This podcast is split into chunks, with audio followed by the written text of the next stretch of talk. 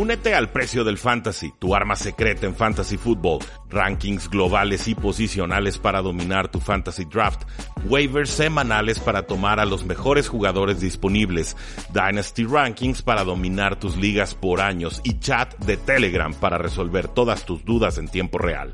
Visita stam.store diagonal precio NFL o da clic al link en este episodio para suscribirte.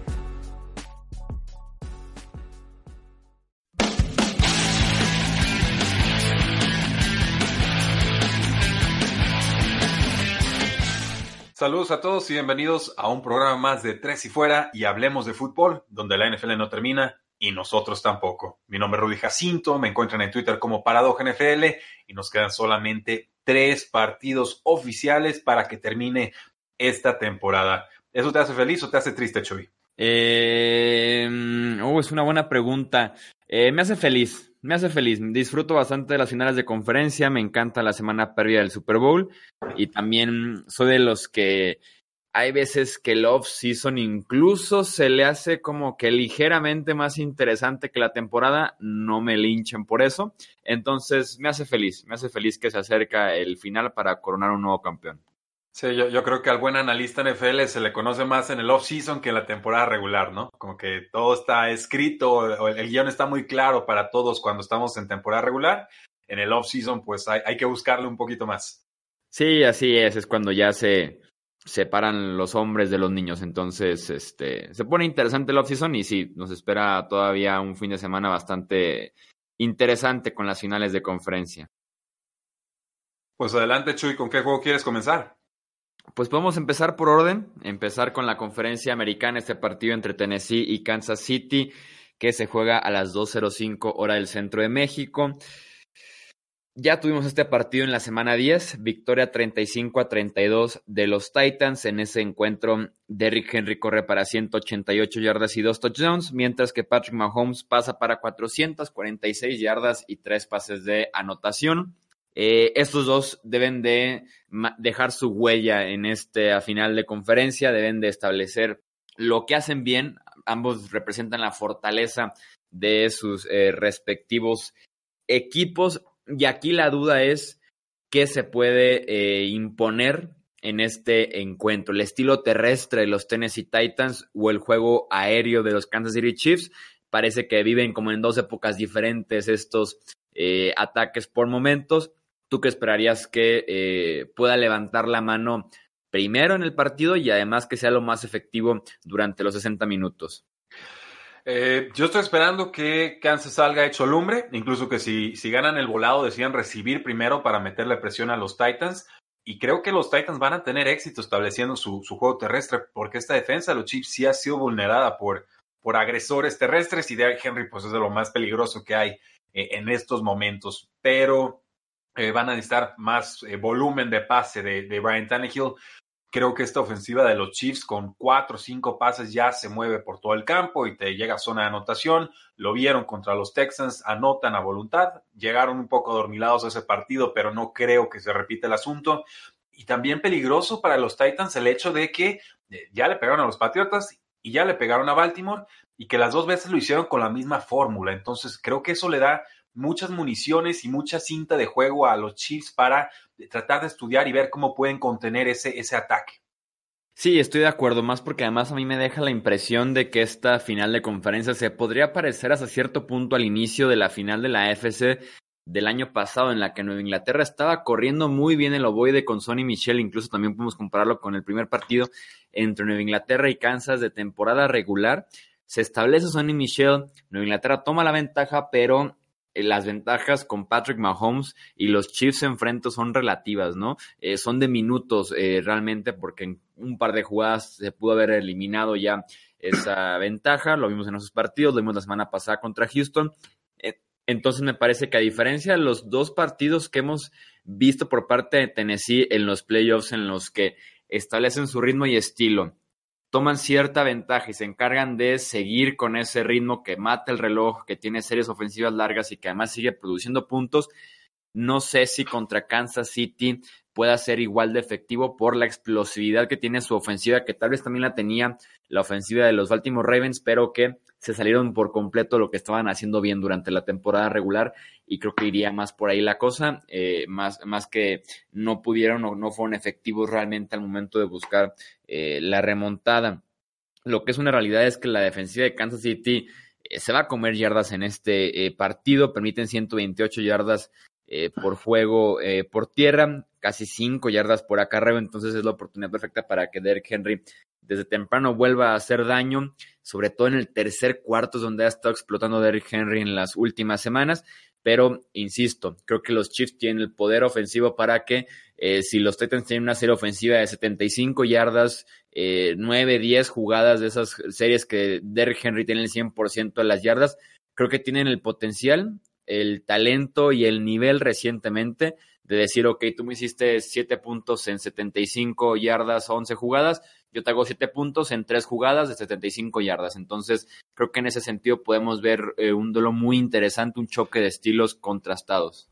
Sí, eh, totalmente. Y sobre todo estos Chiefs que quizás no son la ofensiva más innovadora, porque creo que ese título se lo teníamos que conceder a, Baltimore o hasta cierto grado también a, a Kyle Shanahan en San Francisco, pero sí es la ofensiva más vertical, ¿no? Y el brazo de Patrick Mahomes te puede atacar todas las zonas del campo.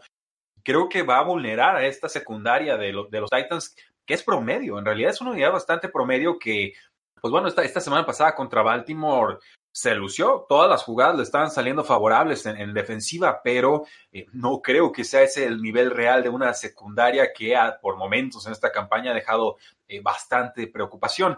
Ahora, Gerald Casey en la línea defensiva, entre varios más, pues sí, eh, han presionado de forma más que adecuada a los mariscales de campo, pero sabemos del dinamismo de, Patrick Mahomes, que no se complica, que no necesita ni siquiera tener una base firme para poder completar pases de, altísimo grado de dificultad. Entonces, eh, si logran sacar este partido los Tennessee Titans, yo me, paro, me quito el sombrero y, me compro un jersey de los Titans y, go there, Kerry, lo que sea, ¿eh? porque ir a, tercer partido a domicilio contra un equipo con doble dígito de victorias, contra uno de los mariscales de campo, eh, pues no, no sé si más consagrados, pero por lo menos sí más talentosos, eh, sería una auténtica osadía. Yo siento, presiento que hasta aquí llegaron los Titans y lo digo con todo el pesar del corazón porque me parecen una fantástica historia de caballo negro.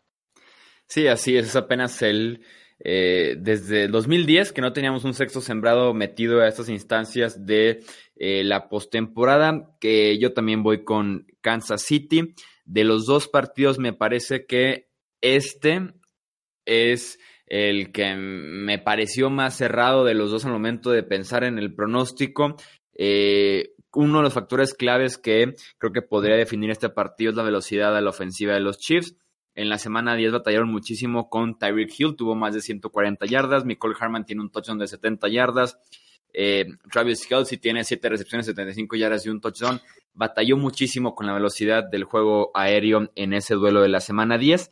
Y además, la defensiva de Tennessee fue top 10 en intercepciones y en robos de balón durante la temporada regular. Han tenido ya también entregas de balón contra Inglaterra, contra Baltimore, pero eh, la ofensiva de los Chiefs fue apenas tercera en ese departamento de entregas de balón, fue muy efectiva, cuidó bastante el ovoide. Entonces, si le quitas un poquito eh, este aspecto a la defensiva de Tennessee, que se aprovechaban de un juego físico y de puntos, eh, y que además su defensiva les estaba dando series ofensivas extras durante toda la temporada regular y la postemporada, y si le quitas el hecho de que tal vez no sea el caso esta, esta semana, esta final de conferencia, eh, creo que Kansas City tiene como establecer su estilo. Eh, Andy Reid romper ciertos eh, fantasmas, ciertos paradigmas que lo acompañan durante la postemporada y meterse nuevamente al Super Bowl. Chuy, pregunta: si Titans limita a Chiefs a X número de puntos, gana el partido. Resuélveme X.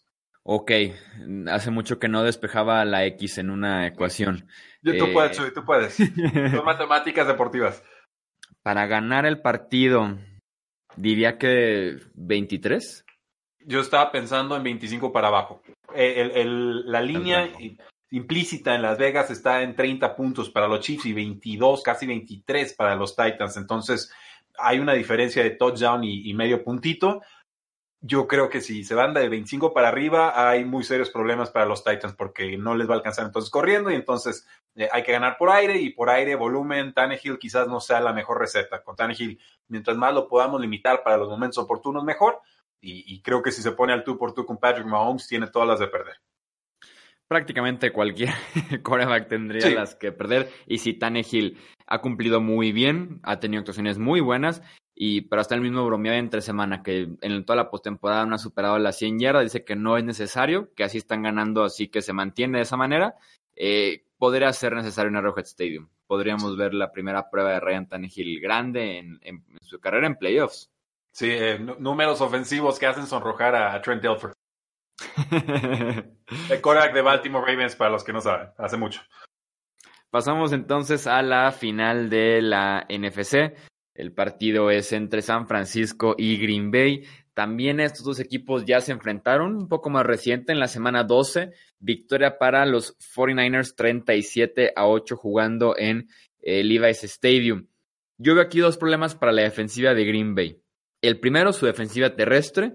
4.7 yardas por acarreo, fue de las 10 peores de la NFL y se enfrenta a un monstruo de tres cabezas que es un Tevin Coleman que la semana pasada superó eh, las 100 yardas y Raheem Mostert y Matt Breda, que ambos promediaron más de 5 yardas por acarreo este año. El segundo problema que le veo a la defensiva de Green Bay es lo que platicábamos la semana pasada, las jugadas grandes que permiten, eh, sobre todo la secundaria. Jimmy Garapolo justamente encontró esas jugadas grandes cuando se enfrentaron en la semana 12. Eh, Tiene recepciones largas con George Kittle, con Divo Samuel, con Emmanuel Sanders. Entonces creo que en esa parte también pueden seguir trabajando eh, la defensiva secundaria, aprovecharse del play action, mucho movimiento detrás de la línea de golpeo como le gusta a Kyle Shanahan y sobre todo si están corriendo bien el ovoide, se podrían abrir esas eh, jugadas grandes, jugadas sorpresas y que Garapolo pase de ser eh, tal vez un plano muy secundario la semana pasada a un poco más de protagonismo en esta final de conferencia. Porque así te lo exige Aaron Rodgers y lo vimos la semana pasada. No tiene que estar lanzando 60 pasos por partido para ser ese Rodgers de antaño que en los momentos más complicados te saca adelante eh, un resultado. De acuerdo que los San Francisco 49ers lo han hecho todo el año, es correr y correr y correr. Las remontadas que yo recuerdo contra los, Packers, y estoy pensando específicamente aquel partido contra las Águilas de Filadelfia de inicio de campaña, todo fue correr la Green Bay al costado izquierdo. Vámonos sobre el, el, tackle izquierdo y hay que nos alcancen y nos paren cuando quieran. No lo han logrado resolver. Packers me parece todavía un equipo con mucha promesa, pero un equipo a medias. O sea, todo lo que logren Packers en esta temporada me parece que es propina, porque están jugando con dinero de la casa. Es un head coach nuevo, es un nuevo esquema, es una defensiva que tuvo mucha inyección de, jugadores en agencia libre, que creo que todavía pueden ofrecer más en futuras campañas. Entonces, les ha alcanzado, pero no han mostrado esa consistencia o esa solvencia que San Francisco sí logró mostrar a lo largo de la temporada, salvo algunas entregas puntuales de, Jimmy Garoppolo. Dicho eso, creo que Packers tiene dos armas claves al ataque, además de, Aaron Rodgers, de acuerdo con es Devante Adams, todos los pases que se le puedan mandar hay que mandárselos, y Aaron Jones sobre todo con, con pases eh, pantalla, pensaría yo, porque esta línea defensiva de los San Francisco 49ers con cinco primeras rondas es sumamente peligrosa. Sí, así es. Davante Adams es la carta fuerte de este equipo de Green Bay. Es la única carta. Es la única carta del ataque aéreo. Sí, justamente eso me lleva a la pregunta que tenía aquí eh, en el guion para hacerte. ¿Qué pasa si le quitan a Rogers, a Devante Adams, si le ponen a Richard Sherman? Sherman que jugó nivel All Pro esa temporada. ¿Qué pasa si desaparece Devante Adams viendo que su segundo mejor receptor de la temporada fue el running back Aaron Jones? ¿Qué procede ahí con Green Bay? Voy a sonar bien mamoncho y ahí me disculpará la afición de, los San Francisco 49ers. No creo que Richard Sherman pueda borrar a Devante Adams. ¿eh? Yo sé que es el okay. número uno, yo sé que está calificado hasta arribita por Pro Football Focus, sé que tuvo un reconocimiento, sé que nadie le quiere lanzar pases y demás. Hay un perfil de receptores muy específico que sí le complica la, vida a Richard Sherman, que es muy agresivo en la línea de golpeo y siempre está tratando de ser el bully, ¿no? Y tratar de imponerle condiciones al receptor hay jugadores como un Julio Jones, un DeAndre Hopkins, un Michael Thomas y creo también un Devonte Adams que pueden aprovechar esa, ese exceso de agresividad en el pressman que presenta eh, Richard Sherman y ganarle con dobles movimientos. Igual y me trago mis palabras, pero yo creo que uno a uno Devonte Adams contra Richard Sherman, Richard Sherman tiene eh, todas las de perre. A ver, sé que no es el consenso, sé que esa no es la, opinión general de los analistas. A mí me parece que la química que tienen en estos momentos Aaron Rodgers y Devontae Adams es difícilmente eh, superable por lo que pueda mostrar Sherman, que está teniendo un temporadón y no le reprocho absolutamente nada. Simplemente eh, creo que todas las defensivas en esta temporada saben que todos los pases van con Adams y aún así no lo han podido parar. Esto me hace suponer que si en realidad quieren contener a Devontae Adams y hacer que Rodgers vaya con otras opciones, preferiría más bien ponerle un doble marcaje y quizás Richard Sherman mandarlo con otro receptor. Ahora, si fueran los Packers, lo primero que diría es, ¿y para qué demonios voy y clavo a Devontae Adams al lado derecho, donde sé que Richard Sherman siempre va a estar? Mejor pongo a Devontae Adams en el slot, y si Richard Sherman le gusta ir a pasear ahí al centro del campo, con todo gusto lo recibimos, y si no, pues que se queda ya perdido con el receptor número 4, 5 15 de los Packers. Sí, y es algo que uno esperaría que una mente ofensiva como, como Matt LaFleur pudiera procesar y pudiera llevar a cabo esa idea, porque sí, Sherman se mantiene fiel a su estilo de quedarse solamente de un lado del campo. Es raro que se ponga a viajar con el receptor rival número uno eh, por todo el campo. Y si el nivel que está demostrando Davante Adams este año, tal vez de los tres mejores receptores de la NFL, máximo de los cinco eh, mejores este año, tiene como ser protagonista en este partido, pero eh, me preocupa las oportunidades que pueda tener Green Bay.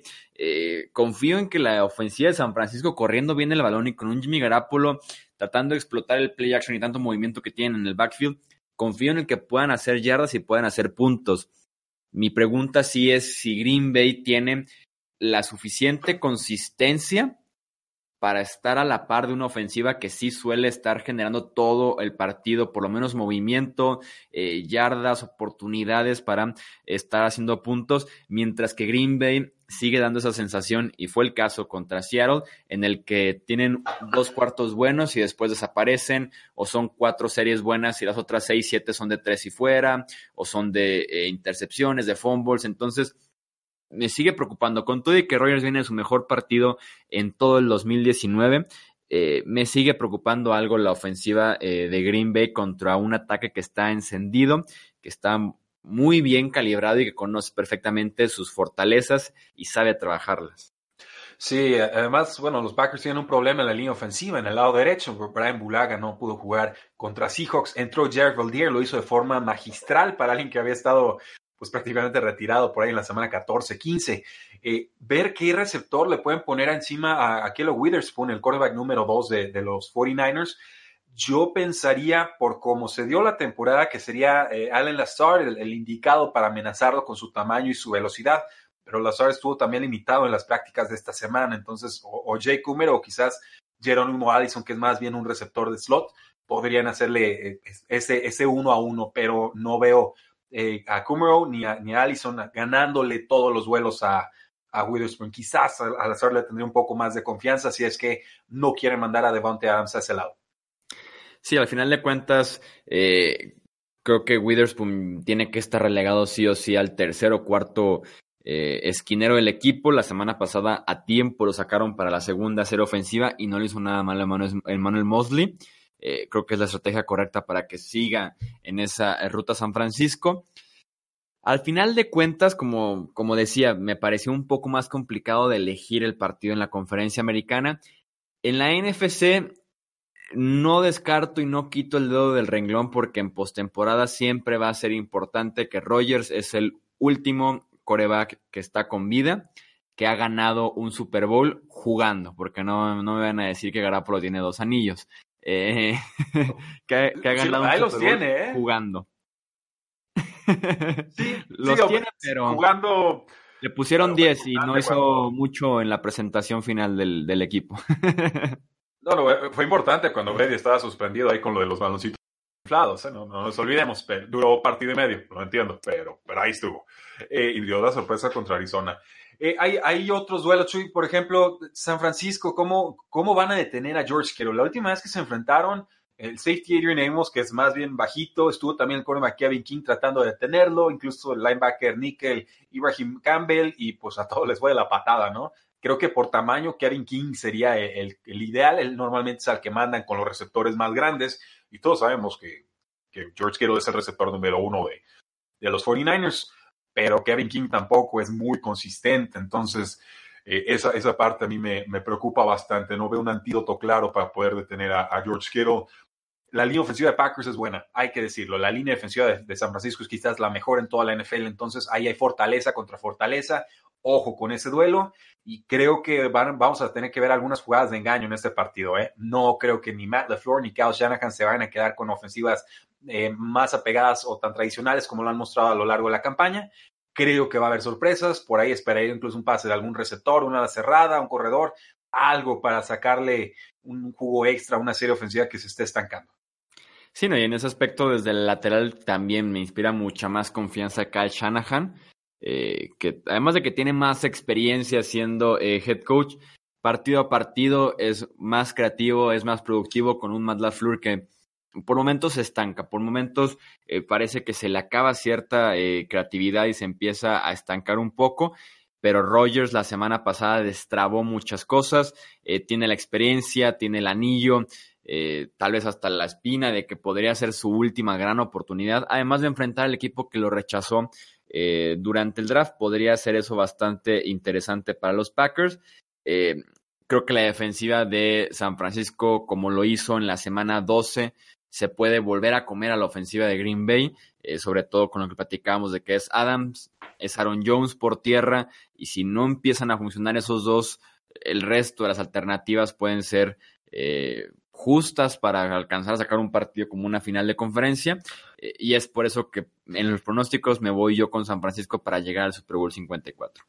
Sí, te, te, hago segunda, Chuy. También voy a tomar a los 49ers. No esperaría ni de chiste una paliza como la de la vez pasada, porque los equipos que se reenfrentan en una campaña normalmente tienen marcadores más cerrados a la segunda, como que el equipo que pierde tiene pues más oportunidades de ver qué es lo que planteó el rival y entonces tratar de hacer ajustes. Creo que se emparejan un poco las diferencias, pero hay diferencias y creo que el, talento está más contrastado con el lado de, de, San Francisco. Si llegasen a perder este juego, apostaría que fue con dos intercepciones de Jimmy Garoppolo o fumbles de los corredores. Creo que si Packers se lleva este juego, necesitará sí o sí eh, un diferencial de, de entregas de balón favorable.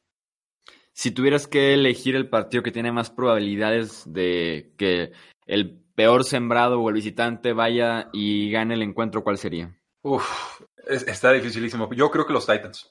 Creo que los okay. Titans, y creo que no vas a decir eso porque respetan más a Aaron Rodgers que a, que a Brian Tannehill, lo tengo claro. No, sí, no, sí, yo, yo voy con los Titans también. Ah, muy bien. Bueno, eh, por no, el no. aspecto Derrick Henry contra la defensiva terrestre de Kansas City. Es, es, es eso, o sea, hay una, hay una fortaleza muy clara con los Titans contra una debilidad también muy marcada y, no encuentro ese, ese aspecto a favor de los Packers en el otro partido. Entonces, si hay un factor sorpresa nuevamente, creo que iría por ahí. Sí, estoy de acuerdo contigo. También yo pensaría que son los Titans. Eh, en las finales del año pasado tuvimos a los dos visitantes ganando. Los Rams fueron a Nueva Orleans y vencieron a los Saints en tiempo extra. Mismo caso que los Patriots en Kansas City contra los Chiefs. Entonces no podemos eh, descartar ningún tipo de sorpresa ni pensar que los locales van a barrer aquí con las finales de conferencia porque a esas alturas por algo están ahí los Packers, por algo están ahí los Titans y pueden sin duda alguna dar eh, la sorpresa cualquier día de la semana. Así es, Chuy. Pues bueno, hay que, hay que, disfrutarlo con familia, con amigos. Quedan tres juegos y ahora les con todo y estudiarlos porque aquí salen los equipos para el Super Bowl y esta es la temporada número 100 de la NFL, entonces será doblemente especial ganar este trofeo. Sí, así es, le añade muchísimo en ese aspecto. Tenemos también por ahí un posible rematch del Super Bowl eh, uno. uno. Entonces está todavía, hay dos tres historias interesantes para lo que nos queda de temporada eh, de NFL. No, para nuestra suerte va a ser un Titans Packers, ¿eh? ¿te acuerdas? eh, para la parte de, de, mercadotecnia tal vez no sería lo mejor. no, no, no creo, no creo. Pero, pero bueno, que, que lleguen los mejores, hombre, ¿qué importa? Sí, claro. Sería una gran historia que Titans se colara y también sería una gran historia que Packers le pegara quizás al mejor equipo de esta temporada junto, junto a los Ravens. Pero no se diga más, Chuy, muchísimas gracias por, por este análisis y veamos qué es lo que termina sucediendo porque la NFL no termina y nosotros tampoco. Tres y fuera.